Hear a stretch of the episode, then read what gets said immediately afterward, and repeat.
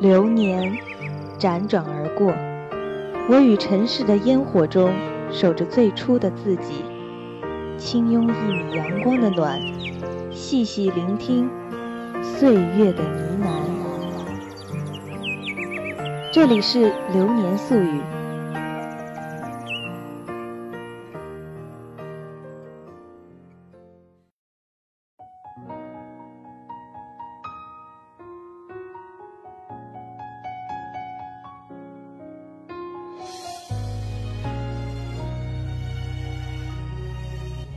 欢迎收听新一期的《流年素语》，我是主播赵帅。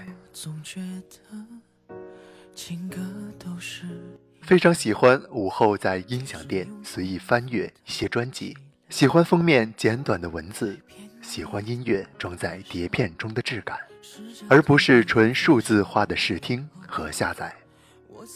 偶然间呢，看到一张名为《不赖》的专辑。以备胎为创作背景，当时并没有多想，也没有引起我过多的关注。次日，如约和友人看了一场电影，具体名字已经忘记，但清晰记得仍然是与备胎有关。我觉得这些并不是巧合，备胎一词可能已经悄然渗入了我们的生活。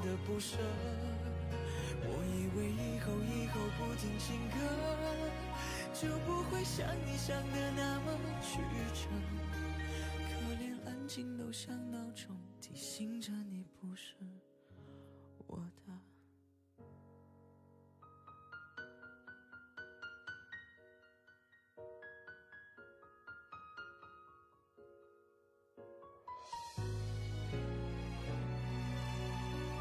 我从没见过一个备胎收获圆满结局。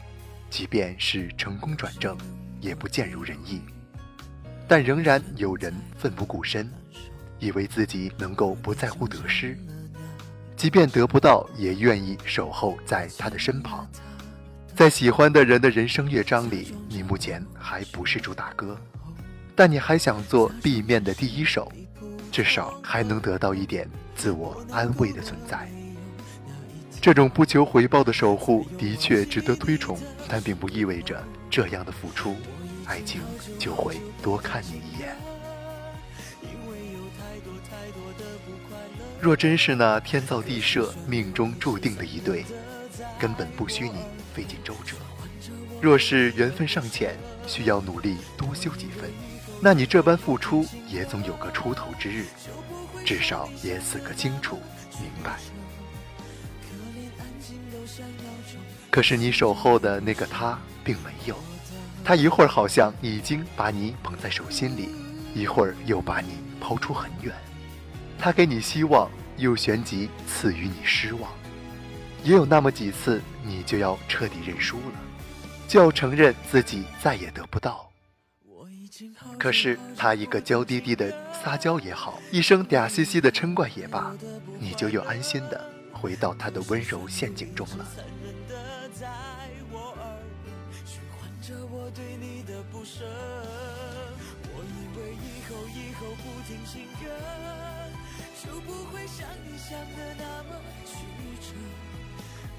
这个温柔陷阱就是他无意识当中设置的心理游戏，玩法呢就是追逐，且必须只有一个追逐者。你在后面穷追猛打的时候，那个你喜欢的人拼命的躲藏，而你一旦要停下脚步，准备结束游戏的时候，他便会顷刻变身追逐者的角色，反过来奔跑和进攻，制衡你的撤退。这一切，因为他是玩家，你是陪练。试着对你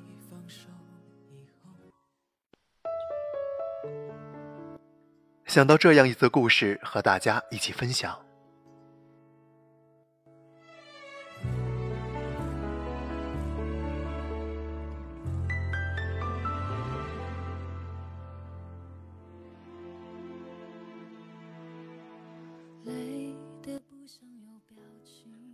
他和她初次相遇是在大学的一次才艺展示，女孩的名字叫西，男孩叫陈。西对新的环境充满了好奇，竭尽所能地去充实自己，但是他并不自信自己能够在才艺比赛中一鸣惊人。于是，他托人找了陈。陈是一个在播音主持方面很有天赋的男生。于是，他们的第一次合作在《你不懂我，我不怪你》的诗歌朗诵中悄然开始了。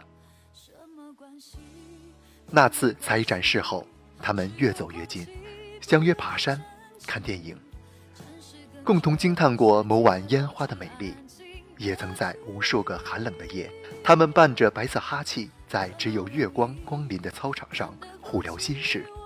他们用暖心的文字陪伴对方入眠。陈对西的感情不是一见钟情，可偏偏在越来越密集的接触中，陈在西的身上发现了自己从未有过的感觉。他喜欢西的单纯和直接，喜欢他们之间的心照不宣，喜欢他的酒窝和头发散发的独特香味。陈爱上了西，他们的性格里都不存在张扬的一面。哪怕表白也只是简单的七色蜡烛，却将夜照得如此耀眼。陈对西表达了自己的爱意，当时的西不知所措，只是一味的沉默。在陈的追问下，西开口说出了真相。他说：“我其实，其实我男朋友在复读，我现在很乱。”我我不能给你答复，对不起。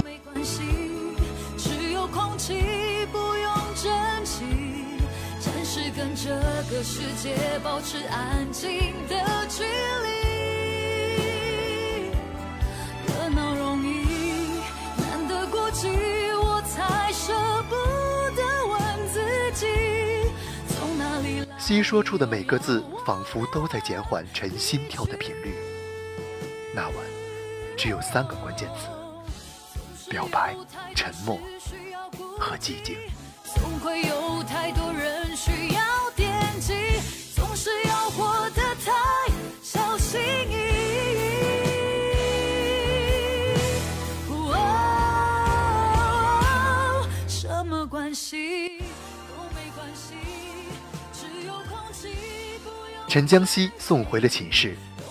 在独身回去的路上，他强迫自己去责怪，责怪西的隐瞒、谎言、虚伪。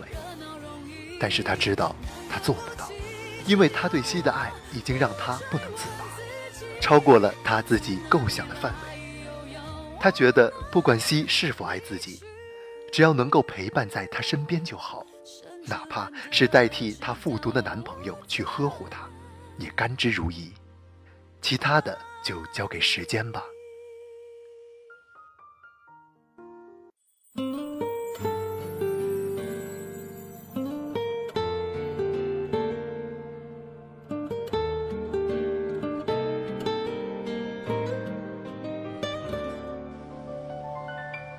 他们像普通朋友那样一起吃饭、自习，好像那晚的表白在双方的记忆里擦除了一般。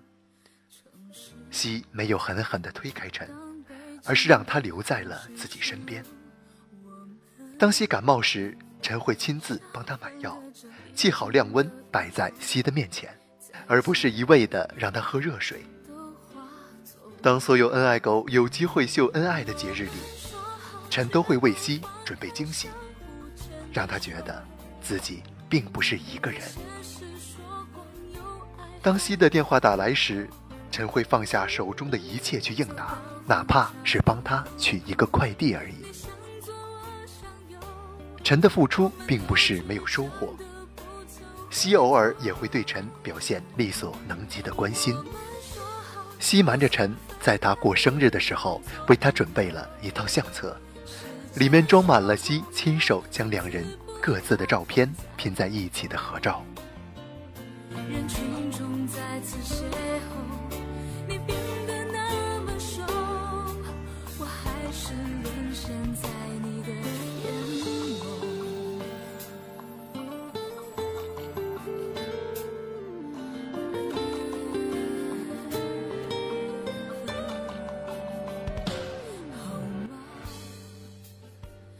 陈对两人的关系感到满足。可是，没有跌宕起伏，又怎么能称之为生活呢？随着时间线的延长，西感到陈永远无法代替自己男朋友在她心中的位置，不定期的开始神秘失联，并多次警告陈放弃对他的幻想，他们之间绝无可能。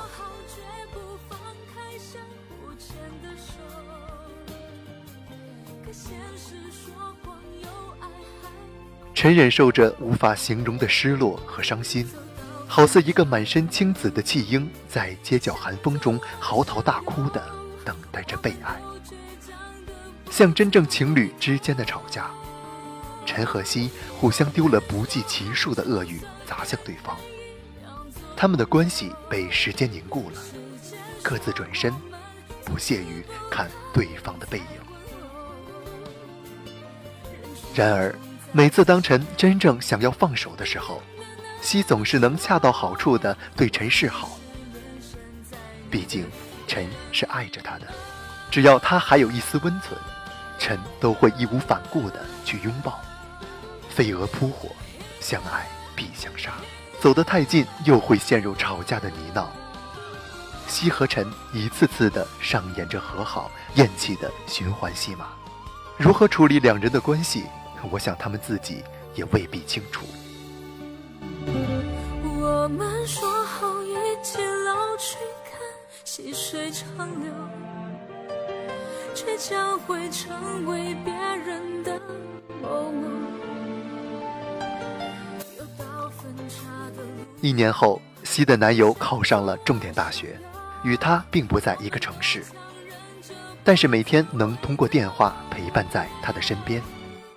西享受着异地恋的甜蜜，和陈只是偶尔寒暄，而陈经历了人生该经历的，偿还了自己的债，体味过备胎的甜与涩，慢慢的放下过去，用全部热忱迎接在路上的未来。我想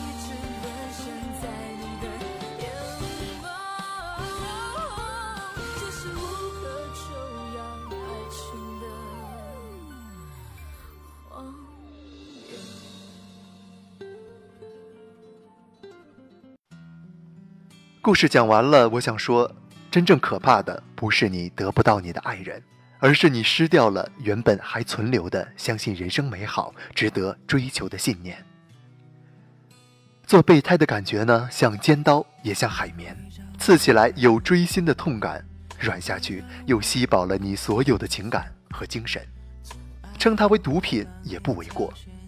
人真的有时候在痛苦中得到快感，但是再快乐。它也是不健康的供给，姿态低的不需要身份，坚忍的爱下去，等下去，跟喜欢的人的唯一的交互，就是待他有事召唤，你便奋不顾身的给他安慰和鼓励，而若他无事可求，陪伴在侧的绝不是你。历史无法改写，但备胎的人生还能转折。别再等那个事了拂衣去的男神女神了，不要再牺牲健康为代价寻求情感的宣泄。KTV 唱不尽你的忧伤，酒精也点燃不了你的斗志。适当的时候，该从后部的状态退场了，让你的迷恋快点跨越这片没有灯火的荒原，继续驰骋到那个对的人身边吧，那里灯火通明。说不定这一次你不是陪练，带你披挂上阵。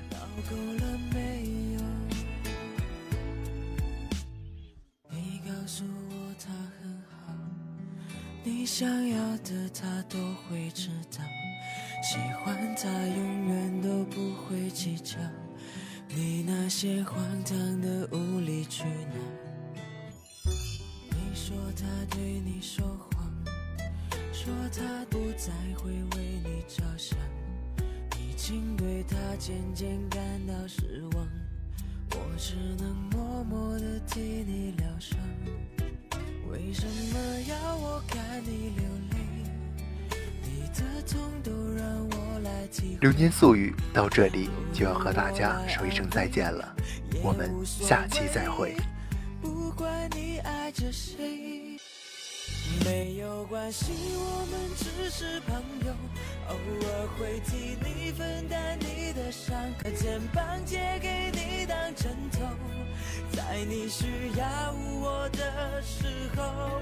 没有关系，我们只是朋友，所以不会有分开的理由，只是偶尔会问我自己，闹够了没